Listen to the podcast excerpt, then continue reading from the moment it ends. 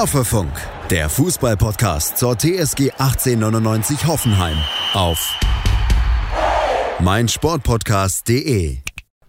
Hallo und herzlich willkommen zu Folge 163 von Hoffefunk.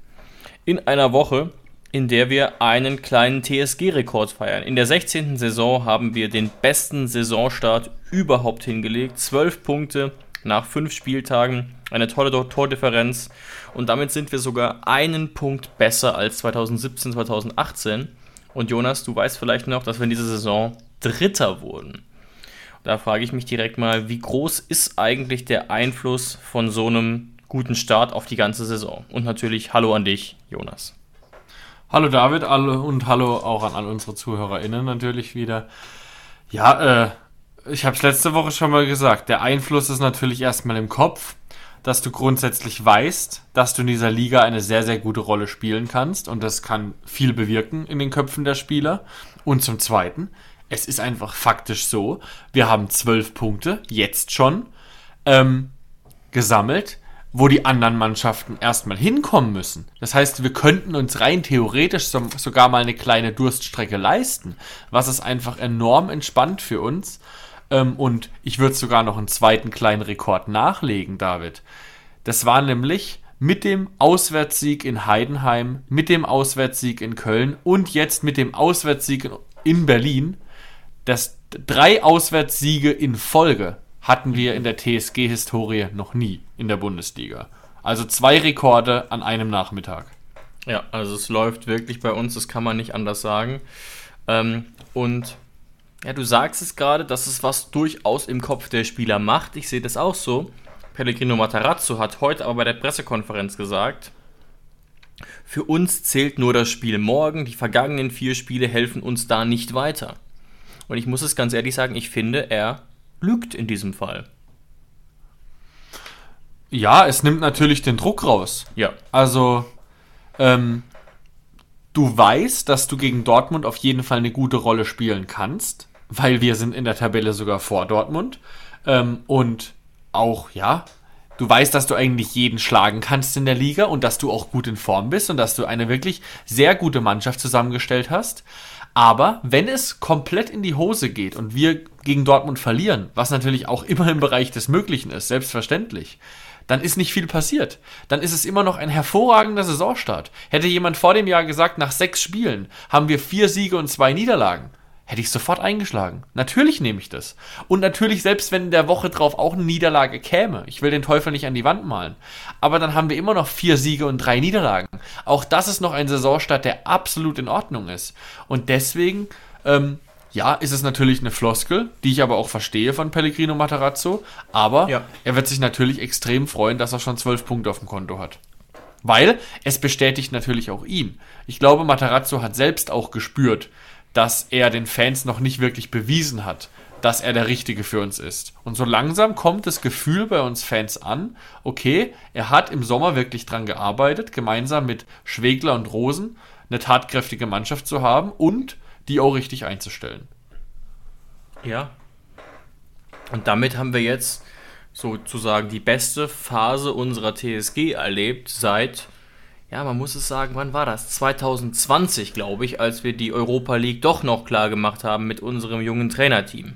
Mhm. Ja, und dazwischen war, lief jetzt natürlich nicht schlecht, aber ne, jetzt haben wir wieder so eine kleine Euphoriewelle, auf jeden Fall. Und ne, warum ich das mit dem Lügen gesagt habe, natürlich hat, hat das Matarazzo auch aus taktischen Gründen gesagt, aber so ein guter Saisonstart ist aus meiner Sicht schon sehr wichtig, gerade für eine Mannschaft wie die TSG die, ich sag mal so, vom Kader her auf verschiedensten Plätzen stehen kann. Ich habe es ich hab's mhm. gegenüber dem, dem RBB jetzt letzte Woche gesagt. Ich finde, wir haben einen Kader, der in der Europa League auf jeden Fall mithalten könnte. Aber wenn man sich die anderen Kader anguckt, dann wissen wir auch, dass es tr trotzdem auch in Richtung Platz 10 gehen könnte. Also ich glaube, ja. wir sind schon eine Mannschaft, da ist alles zwischen Platz 5 und Platz 10 absolut realistisch, solange nichts Krasses passiert. Ähm, ja. Und deswegen ist unsere Saisonstart total wichtig. Mit Selbstvertrauen spielt man total, total viel besser. Und ich vertrete ja auch so ein bisschen die Theorie, dass ich würde sogar die zweite Bundesliga mit dazu nehmen, dass die Niveauunterschiede im Profifußball zwischen den einzelnen Spielern gar nicht so gut sind. Ne? Es geht auch viel eben um die richtige Spielanlage, um die richtige Taktik, aber auch eben darum, um das richtige Selbstverständnis und um das richtige Selbstvertrauen. Und das hat sicherlich der TSG total gefehlt. Hat Matarazzo auch gesagt, als er von Breitenreiter übernommen hat. Ähm, hat er auch viel ausprobiert mit der Mannschaft, aber dass sie schlicht und einfach verunsichert war. Total verunsichert, nicht verstanden hat, wie man mit diesem Kader ähm, auf Platz 16 stehen kann. Mhm. Und der Wind hat sich total gedreht. Sicherlich auch, aber nicht nur wegen einem total optimierten Kader und einer unglaublichen Effektivität, die wir auch wieder gegen Union Berlin gezeigt haben. Ja. Und du hast mich letzte Woche gefragt, vor dem Spiel gegen uns, ähm, ob ich schon sagen würde, dass Union Fehlstart gemacht hat. Mhm. Letzte Woche habe ich es verneint. Jetzt sage ich ja. Wir haben den Saisonstart für Union Berlin mal so richtig verhunzt. Weil davor haben sie gegen Leipzig verloren, gegen Wolfsburg, gegen Real Madrid. Da konntest du noch sagen, ja, das sind Spiele, die musst du nicht gewinnen. Die hättest du natürlich gerne gewonnen als Champions League Verein, aber musst du nicht gewinnen. Aber ich glaube, gegen uns hat jeder Union Berlin Fan eigentlich gedacht vor dem Spiel im eigenen Stadion, das muss ein Pflichtsieg sein. Und da haben wir mal äh, gewaltig in die Suppe gespuckt. Und bevor wir jetzt, David, noch ähm, auf das Spiel genauer kurz eingehen. Ein kleiner Exkurs, weil das natürlich auch was mit der TSG zu Gerne. tun hat und du eben gerade 2017, 2018 angesprochen hast. Natürlich mit welchem Trainer? Nagelsmann. Ja, mit dem zukünftigen oder ich weiß gar nicht, ob er schon unterschrieben hat, ich ja, glaube ja. Aktuellen. Mit dem aktuellen Nationaltrainer. Zwei Fragen an dich. Mhm. Erste Frage: Warum macht Julian Nagelsmann das? Und zweite Frage ist, was hältst du erstens von Julian Nagelsmann und was hältst du von Sandro Wagner? Also eigentlich sind es drei Fragen. Ich habe tatsächlich vor zwei Wochen, also zwei Wochen vor der Unterschrift circa, oder eine Woche vor der Unterschrift gesagt, dass er es wird, dass ich das Gefühl habe, dass er das machen wird. Auch wenn da ja ganz andere Namen noch gehandelt wurden, war natürlich auch ein bisschen ein Lucky Shot. Und wenn ich jetzt so genauer drüber nachdenke, finde ich es doch auch ein bisschen überraschend, weil wir, glaube ich, alle wissen, dass der Posten des Nationaltrainers einer ist, auf dem du weniger bewirken kannst, als viele vielleicht vermuten würden. Ne? Es gibt auch, auch diese Amazon Prime Doku, die das nochmal so ein bisschen gezeigt hat, auch auf eine schockierende Art und Weise sicherlich. Du hast nicht wirklich Zeit, deine Taktik da zu implementieren. Ne? Du hast mit Spielern zu tun, die aus ganz vielen verschiedenen mhm. Mannschaften, mit verschiedenen Systemen, mit verschiedenen Ansprüchen kommen.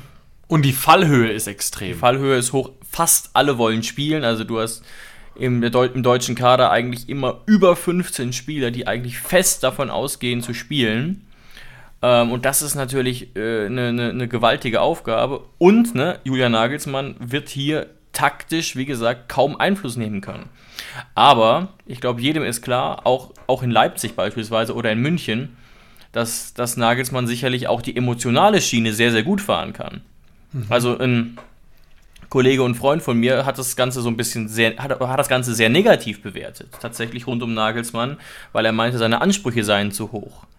Ne, und auch in, in, taktischer Hinsicht, man müsste wirklich, ich weiß nicht, ob das ein Hyperbel von ihm war oder nicht, man müsste wirklich da einen Lothar Matthäus hinsetzen, der einfach eine gewisse Aura, ein gewisses Charisma hat, ein bisschen Fußballsachverstand, aber natürlich kein mhm. großer Denker ist und der die dann äh, in die richtige Richtung peitscht, weil man ja fußballerisch eh nichts mitgeben könnte. Ich würde ihm da gar nicht grundsätzlich widersprechen, aber Nagelsmann kann auch problemlos, da ging ja auch 2016 dieses Video viral von der U19-Meisterschaft, eine Mannschaft emotional packen und ist jetzt auch einfach einer der absoluten Top-Trainer. Ich habe nur gedacht, das Problem ist, ich glaube nicht, dass Nagelsmann die Langzeitlösung ist. Und zwar nicht von Seiten des DFBs aus, sondern von seiner eigenen Seite her.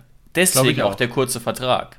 Nagelsmann will zu einem ganz großen Club, wollte sicherlich auch ein bisschen Pause haben. Und es gibt Stand jetzt gerade keinen ganz großen Club und du willst auch keinen ganz großen Club Ende September übernehmen, selbst wenn einer anklopfen würde. Gerade mit den Ansprüchen von Julian Nagelsmann. Und deswegen wird es wahrscheinlich ein ein-, zweijähriges Intermezzo, von dem ich auch glaube, dass wir bei der EM bestimmt ja, im Halbfinale ausscheiden werden, sage ich jetzt einfach mal so geraten. Ähm, aber es wäre natürlich gut für den DFB, wenn man die langfristige Lösung finden würde. Und ganz kurz noch, vielleicht auch zu dem, was äh, da mein Kollege Tommy meinte. wir sind ja immerhin auch Weltmeister geworden mit einem Trainer, der, der gar nicht so der emotionale Typ war. Ne? Joachim Löw, wir waren beide keine Riesenfans von ihm, aber die Zahlen sprechen für ihn. Joachim Löw ist eigentlich eher der Taktiktrainer. Ne? Der hat im Schatten von Klinsmann alles organisiert. Der hatte den fußballerischen Durchblick. Man hat ihn sehr lange unterschätzt. Am Ende ne, hat sich dann auch die Mannschaft ein bisschen gegen ihn gestellt. Die Entscheidung konnte man nicht mehr nachvollziehen. Der Biss hat vielleicht auch gefehlt, aber die größten Erfolge und die beste Nationalmannschaft hatten wir eigentlich unter einem Trainer, der mhm. diesen Ansprüchen nicht gerecht wird. Ne? Einfach zu sagen, okay, ihr wisst alle, wie ihr Fußball spielen sollt, macht es mal und ich moderiere, sorge fürs Teamklima und im schlimmsten Fall brülle ich sie halt mal an und packe sie emotional. Mhm. Trotzdem, ne, also einen qualitativ besseren und besser ausgebildeten Trainer kannst du aktuell sicherlich nicht bekommen und deswegen kann man, glaube ich, schon dankbar sein um Julian Nagelsmann, weil lasst uns, wenn wir jetzt eine Umfrage machen würden vor der Allianz Arena, vor dem Red Bull Stadion oder wie heißt's? Und vor, der, vor unserer Pre-Zero Arena. Mhm. Ich denke, dass alle drei Mannschaften, zumindest viele Teile der Fans, Nagelsmann noch hinterher trauern bis zu einem gewissen Grad. Oder zumindest viele positive Erinnerungen nennen würden. Ähm, das spricht massiv für ihn. Julian Nagelsmann ist aus meiner Sicht auch nicht bei Bayern gescheitert, nachdem man jetzt weiß, okay, wie es Tuchel erging und so weiter und so fort. Ja, interessant. Ähm, ich habe da tatsächlich eine ähnliche Meinung wie du, dass ich sage, er wird es auf keinen Fall langfristig machen. Ähm, Ob es erfolgreich ist, hin oder her, keine Ahnung. Wahrscheinlich wird er erfolgreich sein, einfach weil er Nagelsmann ist, aber ich glaube, es wird ihn auf Dauer einfach nicht befriedigen. Meine Antwort ist, warum er es getan hat, ist, und da versuche ich einfach mal Julian Nagelsmann einzuschätzen, und das ist gar nicht negativ gemeint, sondern er hat einen unfassbaren Drang in sich, Rekorde aufzustellen und einen krassen Lebenslauf zu haben. Er will der jüngste, ehrgeizig, unfassbar genau, ehrgeizig. Der jüngste Trainer der Bundesliga-Geschichte. Dann der jüngste Trainer, der je zu Bayern ist. Einfach früh über Bayern gewesen sein, immer der nächste Schritt wahrnehmen. Dann der jüngste Bundestrainer aller Zeiten und so weiter. Das sind Sachen, die fixen ihn an.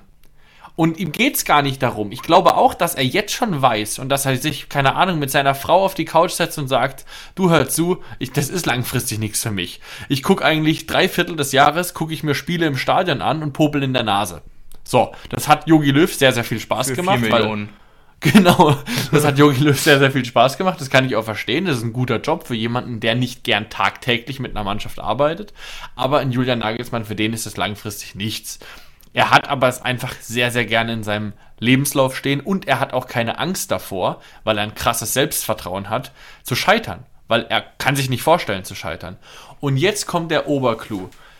Ich glaube, dass, dass, dass er Sandro Wagner, und ich glaube, es war eine Entscheidung von Nagelsmann, Sandro Wagner anzurufen, wenn, ich, wenn die Medien richtig liegen. Und es war nicht die Entscheidung des DFBs, sondern allein von Julian Nagelsmann. Das zeigt die wahre Genialität von Julian Nagelsmann, dass er Sandro Wagner mit ins Boot holt.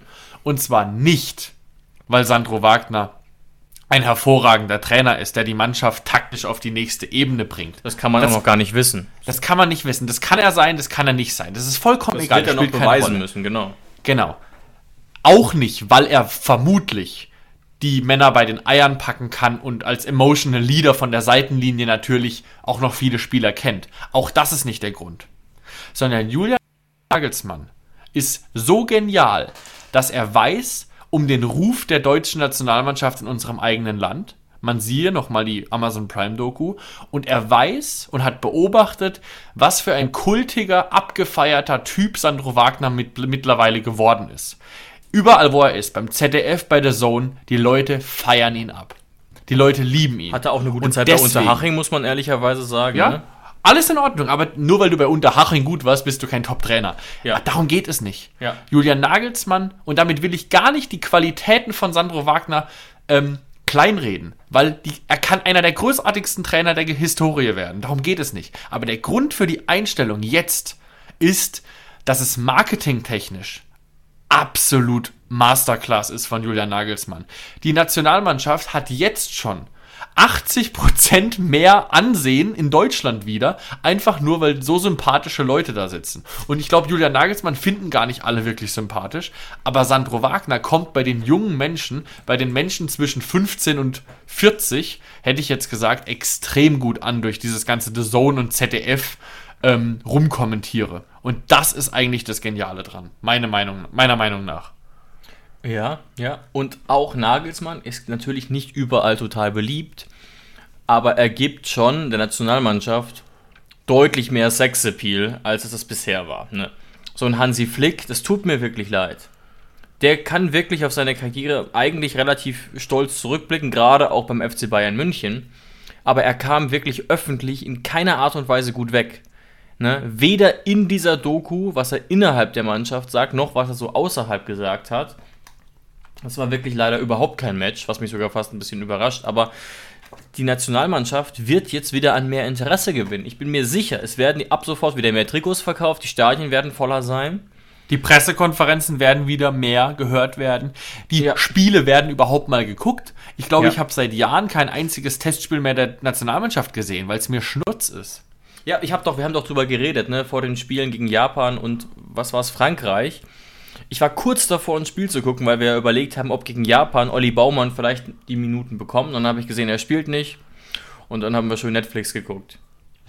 ja, das wäre wär ja, der so. einzige Grund für mich gewesen, mir den Case anzugucken. Dann haben wir ja auch 4-1 gewonnen, äh, verloren.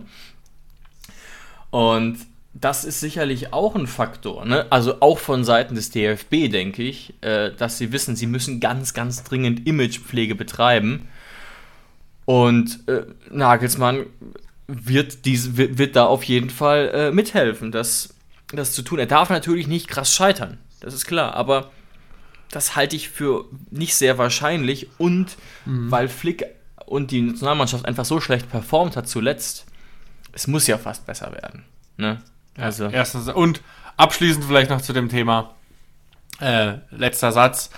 Ich glaube, dass Julian Nagelsmann selbst als Weltmeister 2024 danach sagt, er tritt zurück. Gehst du damit?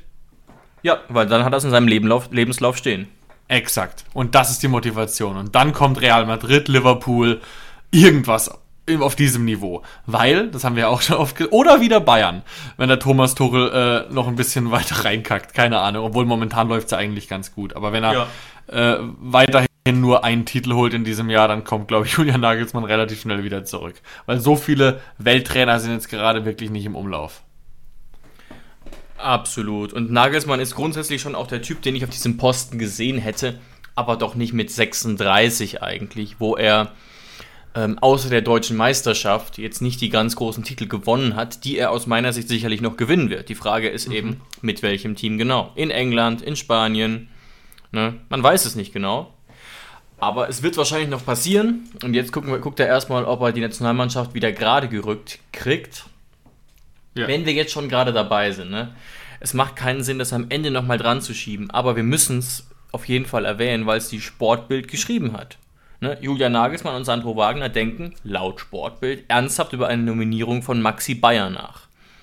Und da muss man sich doch sogar als Maxi Bayer-Fan verwundert die Augen reiben. Kann an so einer Meldung was dran sein? Ich würde es nicht ausschließen. Also klar, natürlich äh, Leute, die nichts von Maxi Bayer halten, auch wenn es, glaube ich, mittlerweile nur noch wenige sind nach seinem tollen Saisonstart, werden, werden natürlich dann wieder unterstellen, ja, weil Nagelsmann und Wagner eine Hoffenheim-Vergangenheit haben. Ähm, aber wenn man mal ein bisschen die DFB-Historie anguckt, da waren alle mit Stuttgart-Vergangenheit, das gab es schon immer sowas. Man guckt halt einfach zu den Vereinen, wo man mal war, weil man da Kon Kontakte hat und so weiter. Aber ich glaube, darum geht es gar nicht. Ich glaube, äh, Nagelsmann wird eine andere, andere Struktur fahren. Also ich glaube, Nagelsmann ist da wirklich schonungslos, äh, was auch Stars angeht. Das hat er sich mittlerweile auch verdient. Und wird auch Leute, die er gut findet und ähm, ja, belohnen. Und zwar nicht so blöd wie jetzt die Nominierung von Pascal Groß, der da mit 45 nochmal auf Krampf nominiert wird und keiner wusste warum. Der es aber ein paar Jahre früher vielleicht sogar wirklich verdient gehabt hätte, aber eben nicht ja. mit 45. Das ist das gleiche Spiel wie, wie, mit Kevin Volland. Mit 28 lässt sie ihn links liegen und mit 36 darf er dann nochmal Nationalmannschaft spielen. Das ergibt keinen Sinn. Aber ein Maxi Bayer, warum nicht? Warum nicht? Und die Nationalmannschaft, du merkst es ja allein schon durch die verzweifelte Nominierung von Füllkrug, der es natürlich gut gemacht hat, aber natürlich einen Bremen-Stürmer zu nominieren als äh, ja, als einer der Mitfavoriten auf den WM-Titel ist natürlich jetzt, ich will jetzt nicht sagen ein Armutszeugnis, aber ein bisschen war das schon ein Armutszeugnis, natürlich. Und wir suchen händeringend nach einem Stürmer, also versuchen wir da nach jedem Strohhalm zu greifen. Mhm. Ja, wir werden es beobachten. Ne? Ähm, wobei das damals auch mit Fühlkrug aus meiner Sicht keine Fehlentscheidung war. Ne? Er hat sich jetzt auch den nee. Wechsel zu Dortmund verdient. Auf war auch, Fall. was traurig genug ist, offenbar bei der WM einer der ja, Emotional Leader, war fast sogar eine der besten Szenen wo dann äh, Füllkrug da äh, eine Rede gehalten hat vor dem entscheidenden Gruppenspiel zur Motivation und sinngemäß quasi meinte, habt bitte auch auf dem Schirm, dass das für mich gerade der größte Moment meiner Karriere ist und werft alles rein. Also er hat es ja positiv vermittelt, ne? Aber das fand Aha. ich irgendwie äh, ja krass, ne? Füllkrug hatte zu diesem Zeitpunkt, glaube ich, erst ganz, ganz wenige Erstligaspiele gemacht, kam ja aus der zweiten Liga mit Bremen und ähm, macht da quasi den großen Stars nochmal klar, für ihn ist das gerade ja, der wichtigste Moment seiner Karriere, denn er hat noch nie eine WM gespielt. Er würde gerne in die K.O.-Phase kommen, war ja auch gut drauf zu dem Zeitpunkt und. Schießt, ja, schießt ja auch ein WM-Tor. Richtig. Naja. Aber natürlich ist es klar, wir haben eigentlich in der Nationalmannschaft seit gefühlt 40 Jahren ein Stürmerproblem. Ne? Man, man, muss einfach nur noch mal erwähnen, dass wir 2014 Weltmeister geworden sind mit einem 57-jährigen Miroslav Klose, weil alle anderen Systeme mit Götze und so weiter nicht funktioniert haben. Klose war natürlich nicht mehr europäische Spitze, ganz klar nicht. Aber er war eben, es war vom System her das Schlaueste, eben mit einem Spieler zu spielen, der mit dem Rücken zum Tor stehen kann und dann doch wieder lahm zurückzuschieben und so weiter. Und dieses Problem Außenverteidigung und vor allem auch Sturm hat sich jetzt neun Jahre durchgezogen, habe ich so das Gefühl. Mhm. Okay, und wenn wir gerade schon bei sehr alten Spielern sind, das ist jetzt der Punkt, an dem wir wieder zurück zur Union Berlin kommen. Schatz, ich bin neu verliebt. Was? Drüben. Das ist er. Aber das ist ein Auto. Ja, eben. Mit ihm habe ich alles richtig gemacht. Wunschauto einfach kaufen, verkaufen oder leasen. Bei Autoscout24. Alles richtig gemacht. Hey, Malte Asmus von meinsportpodcast.de hier. Ab März geht's weiter mit unseren 100 Fußballlegenden. Staffel 4 bereits. Freut euch auf Zlatan Ibrahimovic, Michel Platini, Cesar Luis Minotti, Paolo Maldini, um nur mal vier zu nennen. Und bis wir mit der vierten Staffel kommen, hört doch einfach noch mal rein in die bisherigen drei Staffeln. Ronaldinho, Sepp Meyer, Gary Lineker, Lothar Matthäus und viele weitere warten da auf euch. 100 Fußballlegenden. Jetzt. Überall, wo es Podcasts gibt. Okay, und wenn wir gerade schon bei sehr alten Spielern sind, das ist jetzt der Punkt, an dem wir wieder zurück zur Union Berlin kommen. Nämlich ein Spieler mit seinem Bundesliga-Debüt, 36 Jahre alt, ähm, Weltmeister, hat alles gewonnen eigentlich, was er gewinnen konnte. Reißt André Kramaric im Strafraum nieder und schenkt uns sozusagen das 1 zu 0. Müssen wir da über Foul reden? Es war natürlich, könnte man sagen, eine Kleinigkeit, aber ich sag mal so, wenn man sich in der Wiederholung nochmal anguckt, muss man den pfeifen. Aitekin ja. hatte besten Blick darauf, hat da überhaupt nicht mit sich reden lassen. Ähm, es ist natürlich, ja, dumm, weil es so ein kleines Foul ist, aber das muss ein Bonucci besser lösen, der natürlich auch in vielen Bereichen, auch gegen Maxi Bayer, da Tempo-Nachteile hatte und das noch nicht so souverän lösen konnte, wie man das gewohnt ist. Ne? Der war ja wirklich vor zwei, drei Jahren noch auf absolutem Weltklasse-Niveau und da ja auch nicht schneller, ehrlich gesagt. Aber eindeutige Sache, toller Strafschuss auch von Kramaric, der hier den Ball so perfekt platziert, dass da ein ja, äh, richtig ratender Ronno auch nichts mehr tun kann. Ja, also da musst du einfach auch wenn es eine Kleinigkeit war, äh, musst du einfach die Hand von der Schulter weglassen. Weil das Einzige, was Kramaric in dieser Situation tun kann, ist ein absolutes Traumtor zu schießen. In Rückenlage fast einen Fallrückzieher ansetzen, der über Röno gelupft wird. Das wäre die einzige Möglichkeit gewesen, wie André Kramaric in dieser Situation hätte treffen können. Und ja, da hat, hatten wir es eigentlich mit einem, wo ich dachte, mit einem cleveren Spieler zu tun, Bonucci, der in dieser Situation nicht clever war, und mit einem sehr, sehr cleveren André Kramaric, der sofort gemerkt hat, okay, wenn ich mich jetzt fallen lasse, unabhängig davon, ob er nach dieser Berührung hätte wirklich fallen müssen oder sich auf dem Körper halten hätte können, er nimmt es natürlich sofort an und dann ist es zu einer Million Prozent ein Elfmeter, da brauchen wir nicht darüber reden. Ja, also und das hat natürlich ähm, auch Union total den Wind aus den Segeln genommen, die mir in der ersten Halbzeit generell überhaupt nicht gefallen haben. Ne? Urs Fischer hat gesagt, er sei in der Kabine sogar mal richtig laut geworden, was man sich bei ihm eigentlich, ne, Mr. Äh, kaum vorstellen kann. Tut mir wirklich leid dafür, aber die Pressekonferenzen sind wirklich kaum zu ertragen, weil sie so monoton vorgetragen sind. Ähm, und er sei da wohl äh, wirklich an die Decke gegangen, hat auch was bewirkt, aber es lag sicherlich nicht nur an diesem Strafstoß, sondern einfach auch an einer guten Leistung im Vergleich zu Union, die da keinen so guten Job gemacht haben. Und mhm. es, es, gibt ein ganz eindeutiges Gefühl meinerseits. Auch das habe ich schon in der Woche vorher mir gedacht eigentlich. Die Abwehrkette von Union Berlin ist sozusagen das Entscheidende, auch für den Erfolg in der letzten Saison. Union Berlin hat in der letzten Saison die wenigsten Gegentore der ganzen Liga. Und wer fehlt da ganz entscheidend? Robin Knoche. Ne? Und das ist erstaunlich, dass ein Bonucci es nicht im Ansatz schafft, Robin Knoche hier zu ersetzen. Man kann jetzt nicht alle Schuld auf die Schultern von Bonucci laden. Aber dieses System Union scheint ohne Knoche schlechter zu funktionieren. Ja, in jedem Fall. Ähm, Knoche fehlt, war auch natürlich unser Vorteil. Äh, Kral ist auch kurzfristig ausgefallen. Ja, Aronson stattdessen, genau. War natürlich auch nicht das Schlechteste. Ähm, ja, es lief einfach sehr, sehr gut für uns mit der, mit der frühen, frühen Führung. Union Berlin kam überhaupt nicht ins Spiel rein. Und dann natürlich noch ein weit, ja, und dann natürlich noch ein weiteres Highlight für mich. Dieser überragende Pass von Robert Sko mhm, mhm. übers mhm. halbe Feld auf den rechten Flügel, wo Prömel komplett alleine ist. Und dann hat man mal gesehen, erstens mal, dass Bonucci dann doch 36 ist und dass Maxi Bayer keine Angst vor Bonucci hat und einfach fucking schnell ist. Er nimmt da Bonucci Toll, ja. wirklich komplett den Wind aus den Segeln und rutscht da richtig in Neuner-Manier rein. Es war ein richtig, richtiges Stürmertor. Da ging mir richtig das Herz auf. Rutscht rein, kriegt ein bisschen den Fuß dran und der geht perfekt ins lange Eck. Also ich muss sagen, es war wirklich ein fantastisches Tor von Maxi Bayer.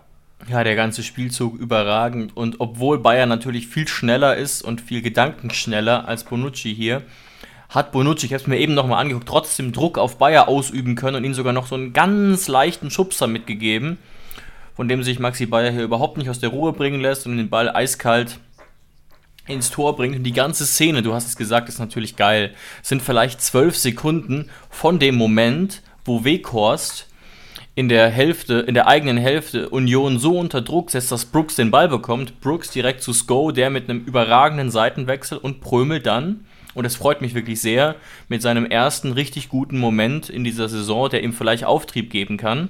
Mhm. Ne, Prömel ja wirklich im Vergleich in der kleinen Formkrise.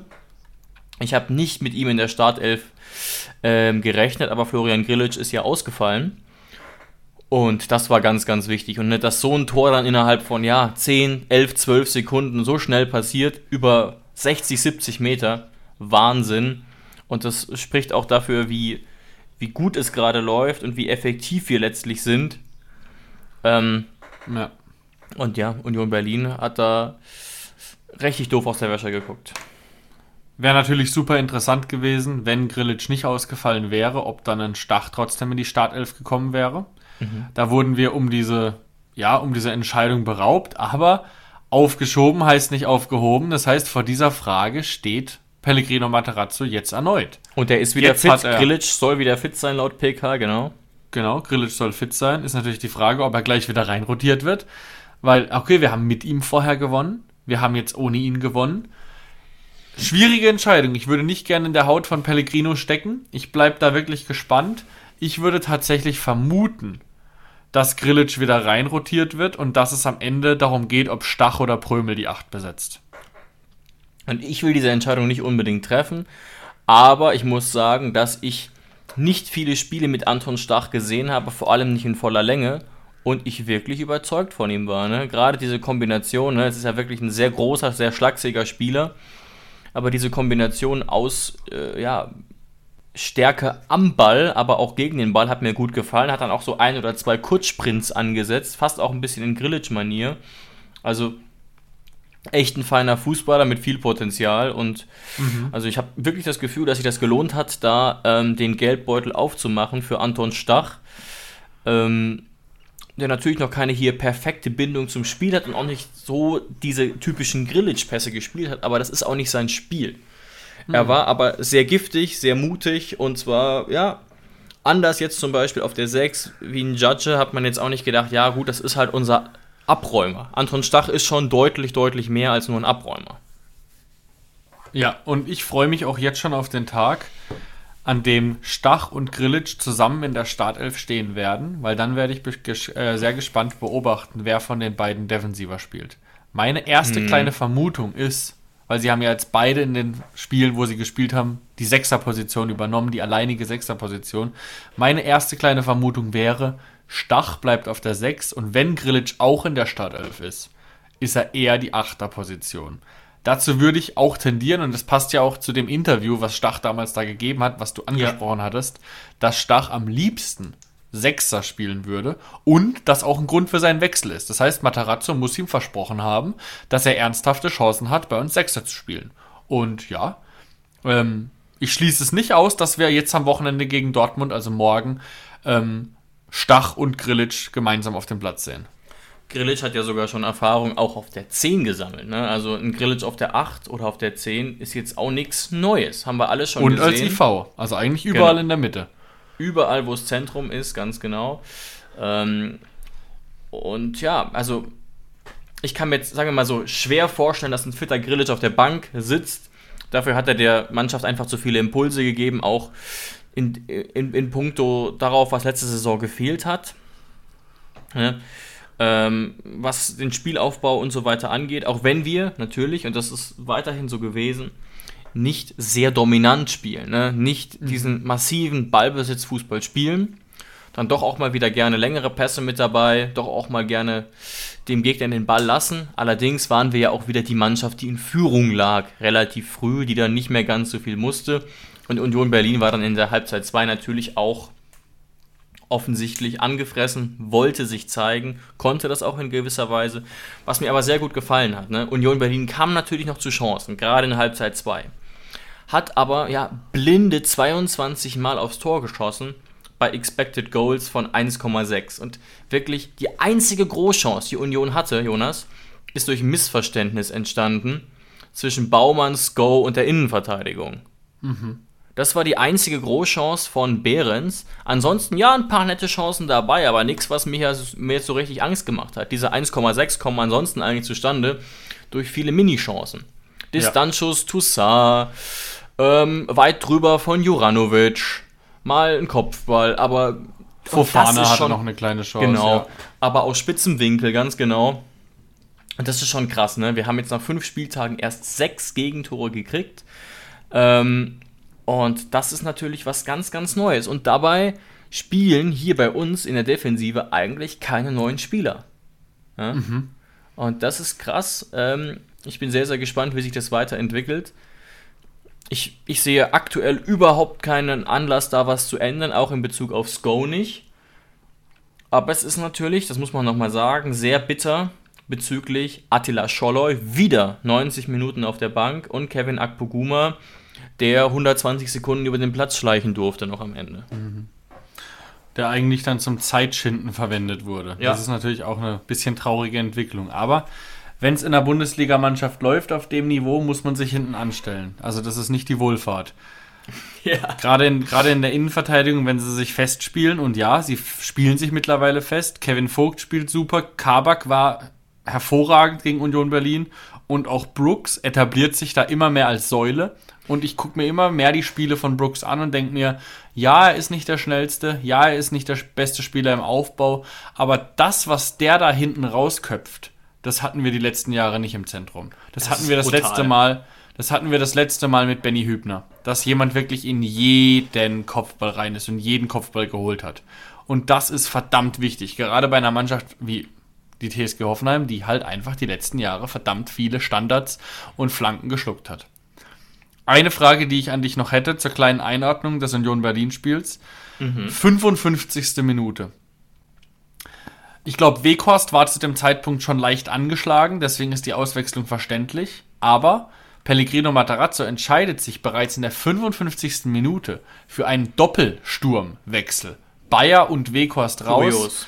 Bebu, Be Be äh, Berisha beide rein. Warum? Warum bereits in der 55. und nicht nur den Weghorst runter, der eh angeschlagen war? Ich, ich wäre mal, ich würde mal ganz ehrlich sein und sagen, ich verstehe es nicht ganz, ehrlich gesagt. Weghorst war, ich stimme dir zu, vermutlich angeschlagen, darauf deuten die Bilder hin. Bei Bayer wüsste ich jetzt nicht, warum der nach 55 raus sollte. Der hätte bestimmt noch 10 Minuten gekonnt, auch wenn der natürlich wieder sehr viel Leistung gebracht hat. Was mich daran hauptsächlich gestört hat, wenig überraschend, Bebu Berisha harmonieren jetzt nicht ideal. Wie sollen sie auch? Ist ja logisch.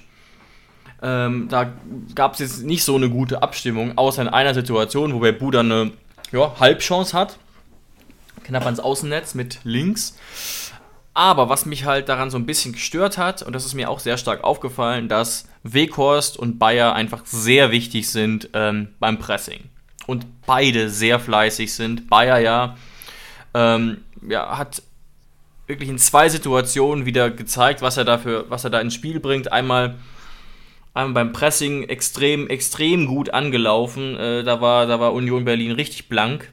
Und dann natürlich auch wieder diesen Elfmeter, Klammer auf, fast, Klammer zu, rausgeholt, wo dann der rechte Innenverteidiger äh, überhaupt nicht hinterherkam und dann eben Bayer da noch am Füßchen trifft. Ja, knapp außerhalb, macht aber nichts und ich sehe in Summe Bebu Berisha im Anlaufen deutlich schwächer als Weghorst Bayer.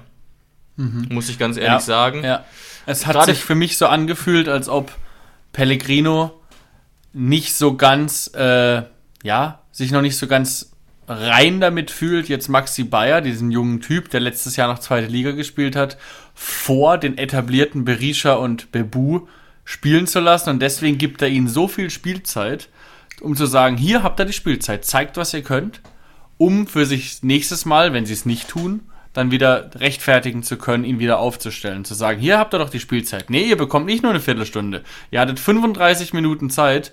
Ähm, und ja, es war nichts Besonderes von Bebu und Berisha. Es war jetzt wirklich, wenn jetzt Weghorst ausfallen sollte ähm, und nur Bayer startet jetzt gegen Dortmund und man bräuchte noch einen Ersatz für vorne drin, ich würde mich wahrscheinlich für Berisha entscheiden, weil er der ähnlichere Spielertyp zu Weghorst ist, aber es hat sich jetzt keiner in den Vordergrund gespielt. Oder würdest du da jetzt sagen, pff, jemand, jemand würdest du favorisieren?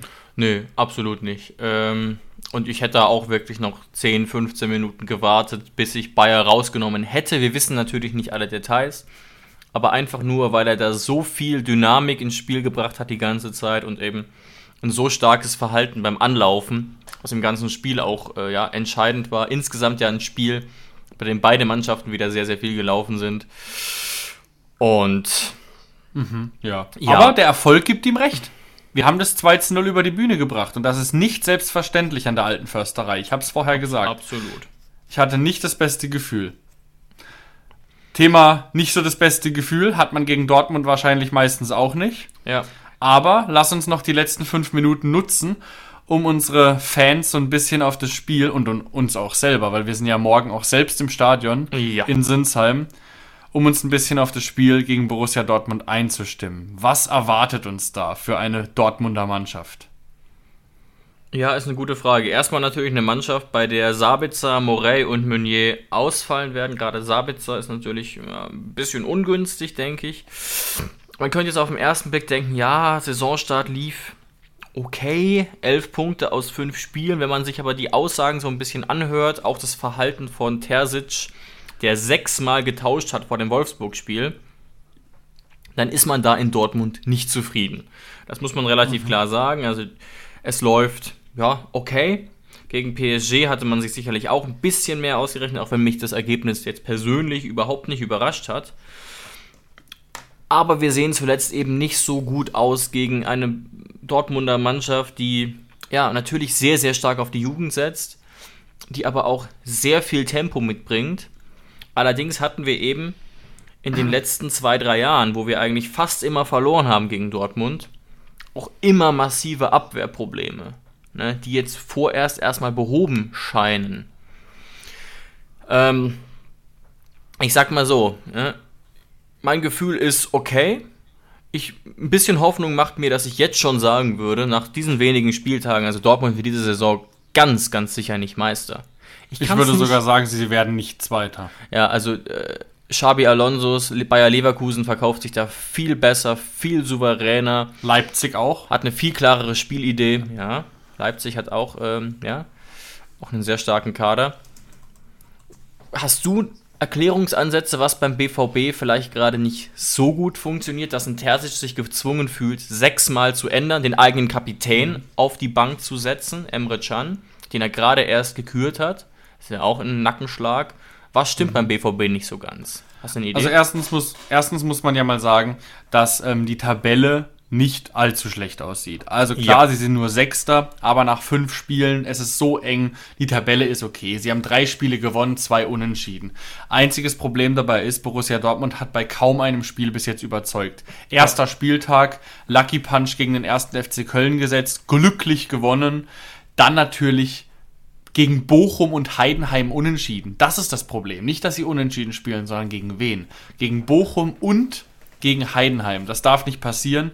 Ähm, ja, und auch gegen Freiburg und Wolfsburg jetzt auch nicht die Welt abgefackelt. Also die spielerische Leistung überzeugt einfach noch nicht. Ähm, grundsätzlich ist punktetechnisch die Saison natürlich alles andere als super schlecht gelaufen. Aber Borussia Dortmund hat einfach so eine brutale Unruhe im Team. Ich möchte mal ein paar Baustellen aufzeigen, die Borussia Dortmund Gerne. gerade meiner Meinung nach einfach im Trainingszentrum hat. Erstens mal, oder im Umfeld. Erstens mal, Edin Terzic. Letztes Jahr noch gefeiert. Man erinnere sich an diese legendäre Szene. Für mich nicht legendär, ist mir scheißegal. Aber für Dortmunder legendär, wie er da vor dieser gelben Wand steht, nachdem sie natürlich Dortmund-like die Meisterschaft versaut haben. Sie hätten nur gegen Mainz gewinnen müssen, haben es verkackt, wurden kein deutscher Meister. Obwohl du nie wieder in der Bundesliga so einfach deutscher Meister wirst, wenn Bayern mitspielt wie letztes Jahr haben sie nicht geschafft. Und trotzdem, echte Liebe, klatsch, klatsch, klatsch, Wein, Wein, Wein, Edin Terzic, du bist der Beste. Jetzt, sechs Wochen, acht Wochen später, sagen viele, viele, viele Dortmunder Stimmen, er wäre der Falsche. Wo kommt es auf einmal her? Also da würde ich mich als Edin Terzic auch verarscht vorkommen. Also bin ich jetzt die echte Liebe? Bin ich jetzt der Typ, den wir suchen? Oder bin ich nur der nächste Typ, der nicht ist wie Klopp? Weil wie Klopp ist niemand. Was Klopp erreicht hat mit dem BVB, ist ja wirklich unerreichbar. Ähm, und auf einmal steht Terzic da, spielt ergebnistechnisch gar nicht so schlecht und wird am sechsten Spieltag oder eigentlich sogar schon nach dem Heidenheim-Spiel angezählt von den eigenen Fans. Finde ich aus, aus meiner Warte aus extrem, extrem kurios. Das ist das Erste, was extreme Unruhe in die Mannschaft bringt. Dann, zweitens, die Situation um Marco Reus. Marco Reus äh, hat die Kapitänsbinde niedergelegt. Seiner Meinung nach, also er hat ja gesagt, er hat es selbstständig gemacht, mag ja auch sein. Ähm, aber ich glaube schon, dass er in die Richtung gedrängt wurde, weil man zu ihm gesagt hat, du Marco, es kann sein, dass du dieses Jahr nicht immer der Stammspieler bist. Und dann hat er die Kapitänsbinde weggegeben. Das ist einfach ein großes Problem, weil Marco Reus ist eine Identifikationsfigur, er war nie der Führungsspieler, aber er ist einfach eine krasse Nummer auch für die Fans. Und der saß jetzt in vielen, vielen Spielen auf der Bank. Ähm, und ja, und dann Führungsspielerproblem. Du musstest Emre Can als neuen Kapitän benennen, weil du einfach keine Leute im Team hast. Du musstest eigentlich Mats Hummels benennen. Mats Hummels wollten sie auch nicht benennen, weil es das gleiche Problem ist wie mit Reus. Den willst du eigentlich nicht immer spielen lassen. So, also auch schon mal extreme Unruhe in der Mannschaft. Und jetzt eigentlich sogar noch das dritte, neben dem Trainer, Führungsspielerproblem. Jetzt ähm, im Sturm. Du holst einen Füllkrug, der beliebt ist in Deutschland, der glaube ich, glaube ich, die Qualität und auch die Giftigkeit hätte, Stammspieler in Dortmund zu werden. Aber er wird eigentlich nur als Nummer 2 geholt, hinter einem Haller, der klar spielen soll. Und an Spieltag 2 oder 3, wo Füllkrug da ist, ersetzt er Haller schon. Es ist einfach sehr, sehr viel Unruhe im Team. Ähm, was ich nicht, was ich nicht glaube, dass sich das positiv auf die Mannschaft auswirkt. Ähm, ja, und deswegen glaube ich, dass es eigentlich, um mal zu einem Punkt zu kommen, keinen besseren Zeitpunkt gibt, um daheim bei einem Flutlichtspiel gegen Borussia Dortmund zu spielen. Ja, hast du schön zusammengefasst. Also, ne, man muss wirklich, wenn man sich die Tabelle anguckt, auf dem Schirm haben, dass ich glaube, die gefühlte Realität eine andere ist. Sowohl bei Terzic als auch innerhalb der Mannschaft. Ne? Also, ich finde tatsächlich sogar das markanteste Indiz dafür. Ein Emre Can sitzt an Spieltag 5 als neuer Kapitän auf der Bank und ein Sali Özkan spielt. Mhm. Ja, Nichts gegen Sali Özkan, so meine ich das gar nicht. Aber du weißt, worauf ich Nee. hinaus will, ne? Und Terzic hat ja jetzt auch dann wieder gesagt, hier, es war natürlich Floskel, es war keine Entscheidung gegen Can, sondern eine für Özcan. Also sorry. Also wenn du hinter deinem Kapitän stehst und wenn das dein klarer Sechser ist, dann kann der auch mal zwei schlechte Spiele machen. Aber, Aber Jonas, jetzt muss ich aber Erdin Terzic mal verteidigen. Emre Can hat doch sieben Minuten bekommen, also bitte. ach so, ach so. Ja, und auf einmal, auf einmal ist es eigentlich so, du planst vor dem Jahr nicht mehr hundertprozentig mit Mats Hummels. Du planst vor dem Jahr nicht mehr hundertprozentig mit Marco Reus. Das unterstelle ich jetzt dem, D äh, dem BVB jetzt einfach mal. Dafür gibt es auch Ähm, Indizien, ja. ja. Selbstverständlich. Und das sind die, die dir den Arsch retten. Mats Hummels mit 150 Jahren ist der Einzige, der in Freiburg Normalniveau hat und zwei Tore erzielt. Äh, Marco Reus trifft in Freiburg, trifft, in, äh, trifft gegen Wolfsburg und rettet Dortmund mal wieder den Arsch. Müssen es die Oldies jetzt wieder machen. Und das, obwohl Dortmund so viele junge Talente hat, die einfach nicht in Schwung kommen. Am Ende sind es dann wieder Hummels, Reus und Füllkrug, wo die Trikots verkaufen, weil die die einzigen sind, die halt bei diesem Ruhrpott-Verein sich den Arsch aufreißen für den Ruhrpott-Verein. Die anderen sind halt irgendwie so gefühlt irgendwelche so kleine Dribbelkünstler, wo ich aber diesen Kampf irgendwie nicht spüre. Und ich glaube, deswegen sind so Leute wie Hummels und Füllkrug einfach auch so beliebt in Dortmund. Ja, ja, stimmt, den Eindruck macht es auf jeden Fall. Als einzige Ausnahme müsste man vielleicht Malen benennen, der jetzt, äh, ich glaube, im sechsten oder siebten Pflichtspiel schon vier Tore hat und zwei Assists. Bei dem läuft es auch, aber bei allen anderen, ja, ist es schon so, ne, dass, dass jetzt doch die alten Recken das wieder so ein bisschen retten müssen und das spricht tatsächlich ein bisschen für ein Führungsspielerproblem. Ja, in jedem Fall. Ja, und schauen wir doch jetzt mal, wir haben viel über Dortmund geredet, jetzt schauen wir mal auf unsere Mannschaft. Eigentlich gibt es, wie gesagt, keinen Grund, die Aufstellung zu ändern, außer Grillitsch rückt rein und vielleicht Weghorst. Was ist jetzt so deine Prediction, wenn du jetzt sagen würdest, äh, ja, ähm, ich sag dir, ich gebe dir jetzt mal vor, was du mit Grillitsch machst, ist dir zu überlassen, musst du uns erklären, was du machen würdest im Mittelfeld und Weghorst fällt aus. Und du musst uns jetzt sagen, wie du aufstellst. Ich würde es tatsächlich gerne, wenn es möglich wäre, direkt mit Grillitsch und Stach versuchen. Ich persönlich würde tatsächlich sogar Stach auf die 8 und Grillitsch auf die 6 stellen, weil ich das Gefühl habe, das hat bisher gut funktioniert. Und Stach ist mit der 8 ja auch einverstanden. Wie gesagt, sein Problem war ja, dass er in Mainz manchmal als Zehner spielen musste, was er aus irgendeinem Grund gar nicht wollte. Ist ja auch legitim. Ähm, hat er ja auch kommuniziert. Und ja, mir persönlich wäre es tatsächlich sehr, sehr wichtig, Weghorst irgendwie fit zu bekommen. Einfach auch wegen sowas wie der Szene vor dem Maxi Bayer Tor, wo er eine ganz entscheidende Rolle spielt. Er hat weiterhin keinen Treffer auf seinem Konto, wird sicherlich unzufrieden sein. Ich bin relativ zufrieden mit ihm und mit seiner Einstellung. Kurios, dass du bei einem Stürmer, der noch kein Tor gemacht hat, dann trotzdem es für so wichtig empfindest, dass er spielt. Aber ich kann dich zu 100% verstehen. Es, es wirkt einfach gut ausbalanciert, dieses Sturmduo. Aus Tempo, Spritzigkeit und halt eben dieser Kopfballstärke, Bälle festmachen, Kampf. Und ja, ich habe es ja vor zwei Wochen schon mal gesagt. Ich bin mir sicher, es wird der Knoten irgendwann platzen.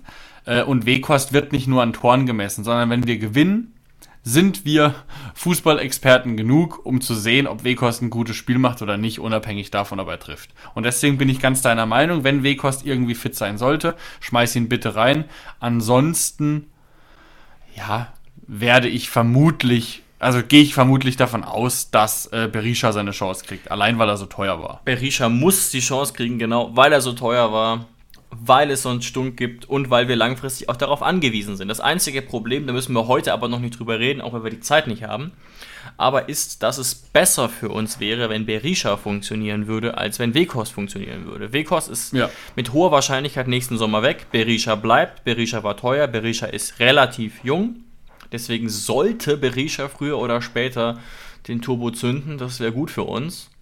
Ähm, und deswegen würde er mit Sicherheit die Chance an der Seite von Bayer bekommen und das wäre für mich auch in Ordnung. Ja, das ist auf jeden Fall ein schönes Schlusswort. Und abschließend noch, weil wir ja morgen im Stadion sind, wenn wir morgen da sitzen und uns das Spiel angucken, mit welchem Ergebnis rechnest du? Ich halte es mal wieder einigermaßen diplomatisch und gebe mich angesichts dieses überragenden Saisonstarts mit einem Unentschieden absolut zufrieden. Ich hoffe, dass wir die Dortmunder Offensive lange vor Probleme stellen können und dann irgendwie mit einem 1 zu 1 ins Ziel gehen. Und vorher, das dürfen wir nicht vergessen zu erwähnen, noch schön Ermin Bicacic und Sebastian Rudi verabschieden werden. Ich mhm. hoffe, die werden da nochmal richtig abgefeiert, denn die werden im Stadion sein und die werden morgen Abend kurz vor 2030 offiziell von der TSG ja. verabschiedet. Sebastian Rudi hat seine Karriere ja auch offiziell bereits beendet gestern. Bei Bicacic ist es noch nicht ganz sicher, aber das haben sie sich total verdient. Und nach so einer Verabschiedung wäre natürlich dann ein Punkt oder drei nochmal die Krönung. Ich sage, wir gewinnen 2 zu 1 und Weghorst schießt sein erstes Tor. Das wäre ein Träumchen. Bayer und Weghorst ja. wäre doch gut. Ja. Das wäre wirklich hervorragend. Oder Kramaric, der hat auch immer ein Näschen für Borussia Dortmund. Das Damit, stimmt. Aber das stimmt. No-Look-Elfmeter nochmal, gerne. Wegen mir, wegen mir darf es auch Ermin wieder im Fuß jucken. Er zieht sich das Trikot über und köpft ihn in letzter Minute rein. Auch das wäre für mich vollkommen in Ordnung.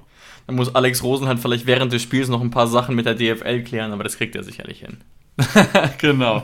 Okay, David, wir sehen uns morgen. Ja. Äh, an alle anderen, wir hören uns nächste Woche und wir wünschen euch viel Spaß beim Fußball gucken. Schönes Wochenende, ciao. macht's gut, ciao. Schatz, ich bin neu verliebt. Was? Da drüben. Das ist er. Aber das ist ein Auto. Ja, eben. Mit ihm habe ich alles richtig gemacht. Wunschauto einfach kaufen, verkaufen oder leasen. Bei Autoscout24. Alles richtig gemacht. Wie baut man eine harmonische Beziehung zu seinem Hund auf? Puh, gar nicht so leicht. Und deshalb frage ich nach, wie es anderen Hundeeltern gelingt, beziehungsweise wie die daran arbeiten. Bei Iswas Dog reden wir dann drüber. Alle 14 Tage neu mit mir, Malte Asmus und unserer Expertin für eine harmonische Mensch-Hund-Beziehung, Melanie Lippisch. Iswas Dog mit Malte Asmus. Überall, wo es Podcasts gibt.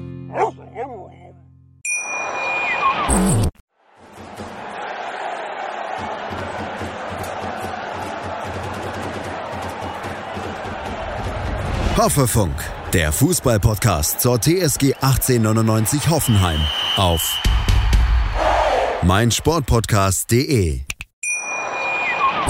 Schatz, ich bin neu verliebt. Was?